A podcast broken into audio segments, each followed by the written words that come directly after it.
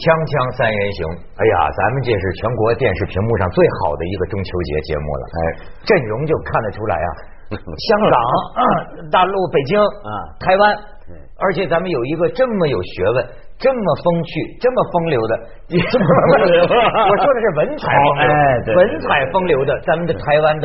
张大春，大春兄，大春老师，哎呀，跟我们一块儿过这个中秋节，你说多好？是啊，啊，没错，真是这个两岸生明月啊，哈，两北一颗心，北京台北 两北，两北。哎呀，大春兄，你说台湾人，我觉得过现在我们是月饼成灾了，是。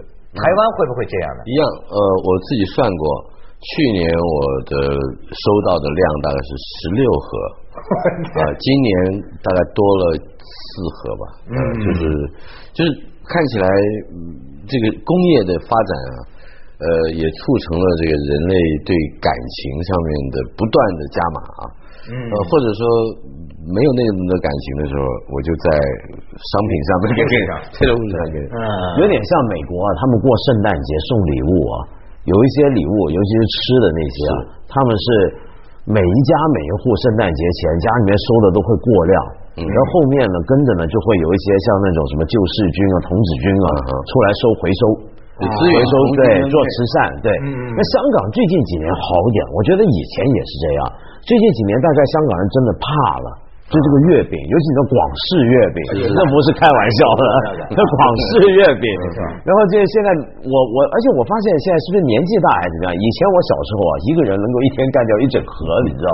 现在对，现在都是现在分之一了。现在是一盒都吃不完，然后现在大家都怕了，就就都都都不敢这样了。但是最近呢，这个大春兄说给我们讲讲，分享一下台湾方向上的最近出什么事儿了啊？他说他能从中秋节呀，哎。讲到一个你没听说过的民族，这个民族啊，关联到魏德胜。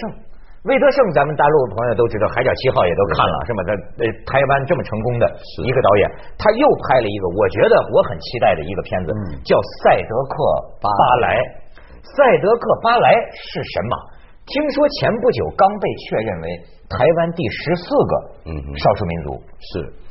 这个首先为什么会从中秋节转到赛德克巴来的演？嗯，因为台湾在过去大概我估计不超过二十年之间，呃，形成了一个新的，我们可以说忽然在地就创造出来的风俗，那就是中秋节要烤肉啊，烤肉，我也原先没有哎，烤肉这件事情呢，应该说原来不专属于中秋，但是。在台湾的原住民非常实行烤肉啊，这个原住民的这个烤肉本来是他生活里的一个一个一个烹调方式，对，可是他后来也变成一个非常方便呃省事，而且宜于社交的一种家庭聚会的形式。对，呃，我的朋友杨照说过一个他的观察非常有趣，他说这个因为中国人啊。呃，大家不太能了解，在台湾的社会，虽然嗯这个交往很很很频繁，可是，一般的社交上面所能够交换的话题讨论，像我们这样啊，嗯，不太多，对，这个非常尴尬。那么要家庭聚会怎么办？哎，烤肉。为什么呢？烤肉的时候，很多有很多活要做，你要生火，你要拨炭。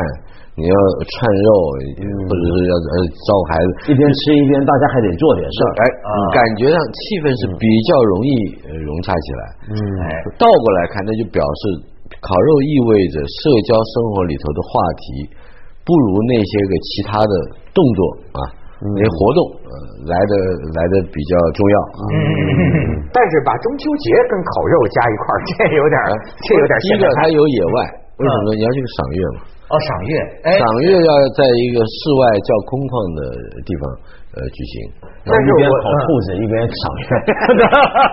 但但是我还没听出来，这怎么就赛德克巴莱了呢？哦，这个不，这个就让我想到原住民的事了，哦，是吧？你可以看一个图片，我说这个民族，咱们听着这个生僻啊，我让他们在网上找，我说赛德克这个民族啊，只找到一个图片，好像是一本书的一个封面，哦，大概是这个型款。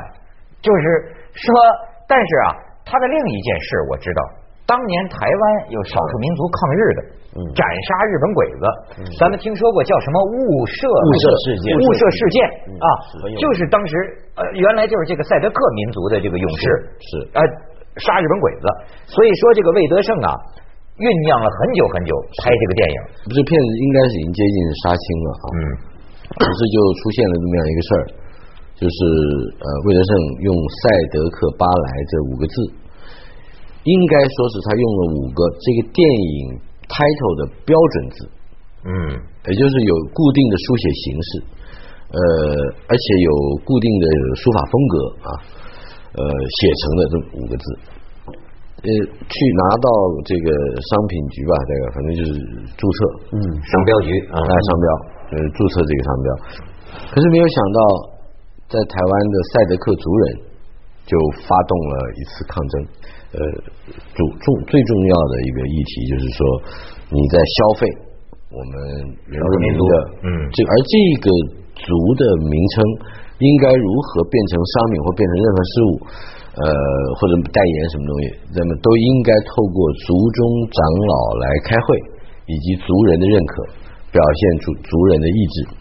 这个也是站在一部分来讲，也站在理上了。嗯嗯。不过我我看的这个角度不太一样，我觉得魏德胜之所以会去注册，你可以说他当然要保障他自己的利益，但是他同时也应该说是保障了赛德克巴莱这个即将变成大众文化里头重要符号的这么样一个 title，保障了他不被不孝商人拿去开发恶劣产品嗯的权益。对你比如说情趣用品啊，对啊，万一有一个情趣用品，他他他叫呃塞塞着趴下来啊，那情趣用品应该是站起来，不是趴下来。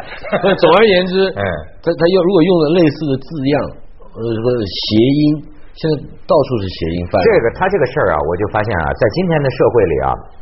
包裹的层数太多了，是看很多问题啊，我们都是知其然又不知其所以然，又知其所以然又不知其更加的所以然。是，往往你比如我猛一听他说的这个事，我们也有所耳闻，我觉得呢，那确实这魏德胜不像话，好像我当时得到的感觉就是等于你拍一个印第安民族，嗯哼，然后最后你说我这电影就叫印第安，然后你拿到商标局申请说印第安以后是我的，嗯，那当然是不行。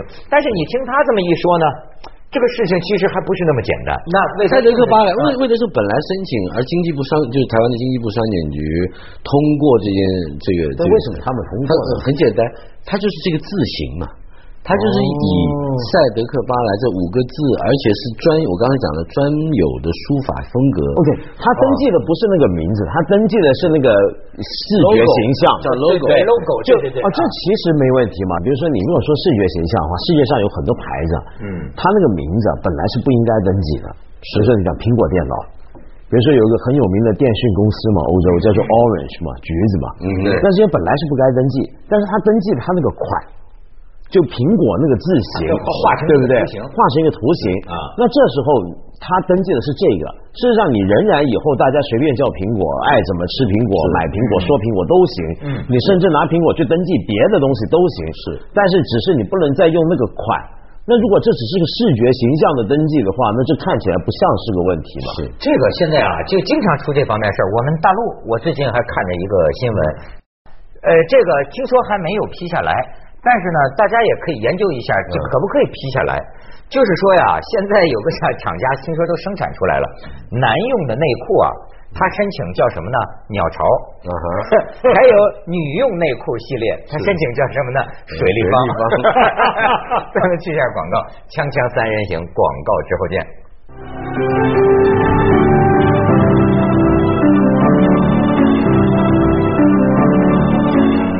所以由这个注册商标的事儿啊，我发现这个大春兄啊，对这个山寨也很感兴趣。对，就说你说现在很多人痛感，我我最近我在机场我看见这个电视啊，有那个中国的那个省省运会啊，省运动会几个哈，我怎么看着？开幕式都跟奥运开幕式 是奥运开幕式的贫穷版，就是没没他那么多钱，就人家大脚，人家大脚印，他来个小脚，没错。哎呀，而且我就到一个地方啊，我还去帮人主持一个活动。比如说我跟人报幕哈，我说哎，下边是女子十二乐坊为大家演奏。民民乐嘛，那是中国的一个女子乐队的组合。结果呢，那几个女孩子我也见过，是吧？上来的我说，哎，这不是？他当然不是了，我们每个城市都有个女子十二乐坊，组织十二个女孩子都是这种。穿着那种很短的旗袍，然后把胡琴插在这个大腿中间，在里面晃啊晃，这到处都是啊。现在这个，我不知道大川兄，你对我我们一般都是持一种批评态度，说中国现在人们毫无创意，嗯，到处一大抄。是，但是我觉得你有不同的观感。呃，山寨这件事情，它会有两个不同层次的正当性会跑出来。第一个层次呢，就是呃。我我是我是发展中，嗯，我是未开发，嗯，你是已开发，你是先文明先进，你占尽了便宜，请问我该如何生存？我我这个这个我的生存不应该在我的我们我跟你之间的文明和贫富差距拉的那么大的时候，嗯，我还在我我我我反而跑到你的这个跟你的身边采取一样的这个社会价值或者是法律价值。所以这个山寨有些时候就会形成他自己的正义，那这个正义就变成说，我虽然是 copy 你的，可是在我的这个经济处境、社会处境、国际处境上，我是必须要有我的这个山寨的优先性的。这就好比是我们用这个微软啊，我们的水泊梁山的正义是吧？我们看盗版碟这个概念，对不对？其实药物也是嘛，对不对？现在国际上现在好点，前十年一直有个争论，就比如说很多欧美的大药厂开发出来那个药，你知道药这个东西很奇怪，你比如说买一个感冒药啊，一盒感冒药，它的成本大概才几毛钱，但是问题是它为什么卖那么贵？这个药厂通常的解释就是说，没错，你这个药丸子一粒。人民币大概是呃一两千的这个价钱，嗯，可是我当初为了研究这颗药。我第一粒药丸，他说用了两亿人民币，嗯嗯，你懂这个意思吧？就研发费，没错没错，所以他要专利要注册，叭叭叭一大堆。但是问题是，你药卖这么贵呢？你很多像巴西、印度、非洲很多国家人买不起，是那怎么办？那后来这些国家呢，也就有一种山寨正义，就是我管你，我就我自己来山寨，嗯，我照照做。然后后来这些国家，比如说特别是艾滋病的药，嗯，艾滋病药非常贵，那非洲那真的需要。那人家就就就不管你了，就山寨了。然后后来这个事情搞到最近的那些大药厂才终于屈服了。好好好，你你去山寨。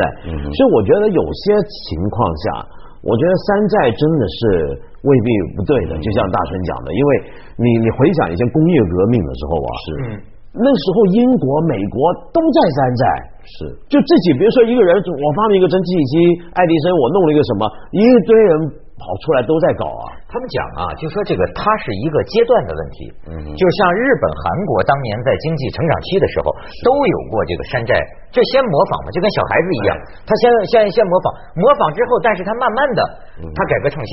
你知道他们讲，就说中国人了不起啊，就是他们说韩国的一款这个手机，嗯哼，突然发现在中国某省有了这个山寨的那个牌子，就差一个字母的哈，但是韩国这个公司啊，了拿来这个手机一研究啊。非常的佩服，因为功能啊尚有过之，知道吧？就是在某些功能，比如说电池的蓄电能力，比它这个还强。于是韩国这方面就提出啊，不但没有起诉他、控告他，说呀，咱们合作，嗯，咱们你作为我们的一个什么合作方，是。结果呢，中国的这家山寨公司啊拒绝合作，因为是山寨，不是，他因为什么？对，利润大，因为什么呢？因为他说我跟你一合作，我就必须是个合法公司，是对吧？你像李连杰一基金，他现在不要合法性吗？他说，但是你知道中国呀，你到工商局申请一个营业执照，然后什么这个办手续，这一通给他增加了很多成本和麻烦。他说，我就这么山寨着。是，呃，山寨同时还有另外一个，我觉得是文法上的问题。嗯，你不觉得有些时候这个山寨是刻意的模仿而？含蕴着讽刺的意义，也就是戏仿，戏仿啊，哎，就是 parody 啊，就是我们在很多的电影啊里头，尤其是比如说呃，这个好莱坞的 Mel Brooks，他拍了多少片子，通通都是刻意去恶搞、恶整、恶搞，就是我就是模仿你，我模仿你的越像，我就越好笑，因为我实在在本质上跟你不像。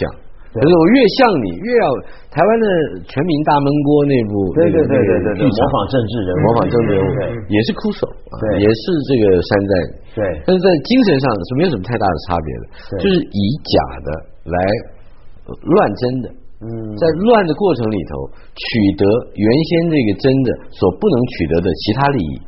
而且创造了其他的经济上的产值，这个很有趣。哎，对，说起这个，我还想起来，张大春是特别喜欢研究那种江湖文化，是吧？啊，写了本《城邦暴力团》嘛，很江湖的。城邦暴力团，这快出了，你看，这个很很很好看的一个小说。嗯，你你没想过，这以前啊，其实那种跑江湖的人啊，是他们恐怕也有不少山寨吧？比如说，会不会有一个人，比如说我有一套成名绝技？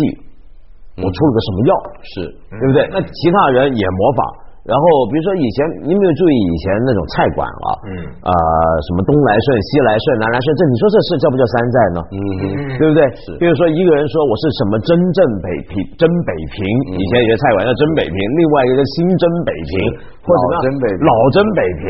就以中国向来都这样，是不是啊？以前江湖文化这个啊，咱们就要不是照着西方人的规矩玩了。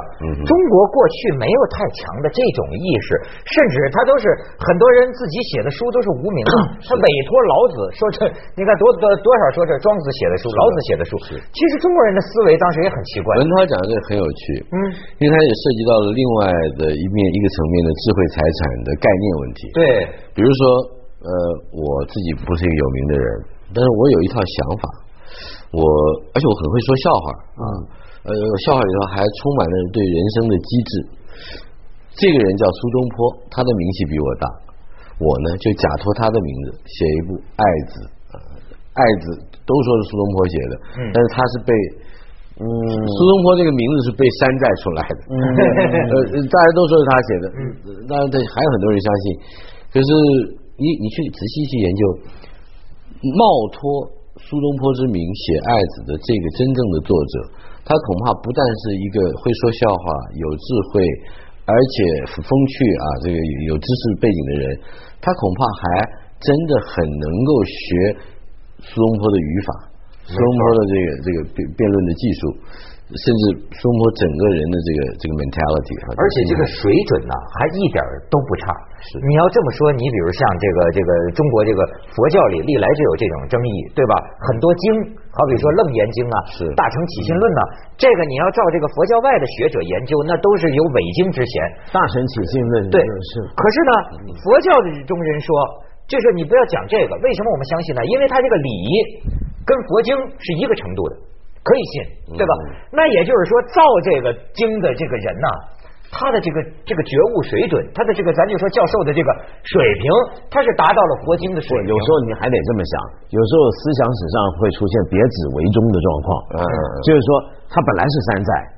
但这个山寨呢，因为一山寨出来的时候，大家很相信，嗯，很相信，又沿着它建立了一些系统，嗯，那这个系统又把它接回到正轨，是，慢慢慢慢，它就移花接木的进来了，它也成了经典的一部分，它也成了经典的一部分，就文化史很多这种是，所以这庄子就是这样的，对啊，对啊，对啊，就是老子现在也很可疑哦，对啊，老子也很可疑嘛，对不对？锵锵三人行，广告之后见。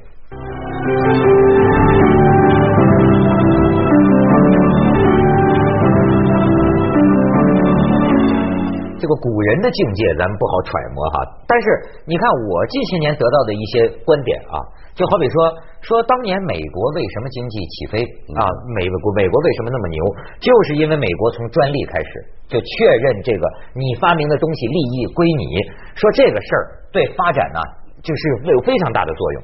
那么返回头来你想中国。就说咱们说的这种山寨啊，或者这种抄袭啊、仿啊，对吧？会不会造成一个问题？就是说呀，人们喜欢走捷径，然后歪门邪道的东西出来。因为什么呢？你看，我有一个美国朋友，他有一次在飞机上碰见一个中国的一个一个老板，这个老板跟他说他是干什么的，他就深有感触。这这个老板是干什么的呢？他说啊，这个老板给他解释半天，说你这个开车呀，不是要扎安全带吗？越是那个好车呀，你要不扎安全带，它不是滴滴滴老响老响老跟你说话吗？这老板呢说，我发明了一种东西啊，你往这儿一插，它就不响了，插个卡 也不是这插卡一样。后来他说，你们中国人呢，这个聪明，他说发明这么一个的聪明啊，超过发明安全带的聪明。但是你呢，你他这个心思，他就都，他那意思就是你的心思怎么就用在这儿呢？嗯哼。哎，这会不会带来就是这个民族啊这么一种他走歪门邪道的这么一种问题呢？就比如说像那种车要检测有没有那种超速雷达啊，没错，对不对？在车上装一个东西，呃，这后头有雷达，有点像这样。就我们用来躲避这种法律制裁。或者逃过法网的发明特别多嘛？你刚讲安安全带吧，就有 T 恤上面印上一个安全带，假的安全带。你坐在前座，右边对对对对，警察一看，对对，哎，这人忘了安全带。呃，对呀，而且现在你比如说，尤其在中国呃来讲啊，我觉得抄啊是太容易了，还没什么人发现，对吧？这个利益得到，就说咱们就说挣快钱，是马上就见着利益啊，马上就见着利益。你说你说这东西该怎么看呢？学术上面很可能有它非常严格的规范啊，但是在另外一方面，我我是一个创作人，我我始终觉得，呃，除了有非常严格的这个纪律以及约束规范所形成的这个体制之内，你大概不好犯规啊，不然的话你就一辈子身败名裂。但是在种种的社会行为上，尤其是我觉得在各种创意表现上。呃，越是蓬勃的抄袭，呃，或者是山寨酷手，越有可能激发出更不一样的创意。哎，这有点意思，这。因为我我一旦抄袭，我一旦酷手，我一旦这个跟着人走，那么多半我能够获得的利益已已经被这个原版大概取得了，除非我完全。做的是不同的东西，就像我刚才说的，鸟巢水立方后来开发是完全不一样的产品，那它有可能有一阵子会有这个呃有效益，但是实际上众多追随者去跟着一个标的进行山寨的时候，那个站在最远的地方不冒险跳下去的人，很可能他是最安最安全的，但是当他看到了这一些逻辑，这个运转的方式，他有可能。因为他在最远的地方，就新的标准，没准能从中产生。是，要不然咱们中国就是说成乱取胜嘛。哦，而且有时候真的是有些创意被抄袭啊，你很难说那叫做抄袭，超多它会变成模式，特别是音乐。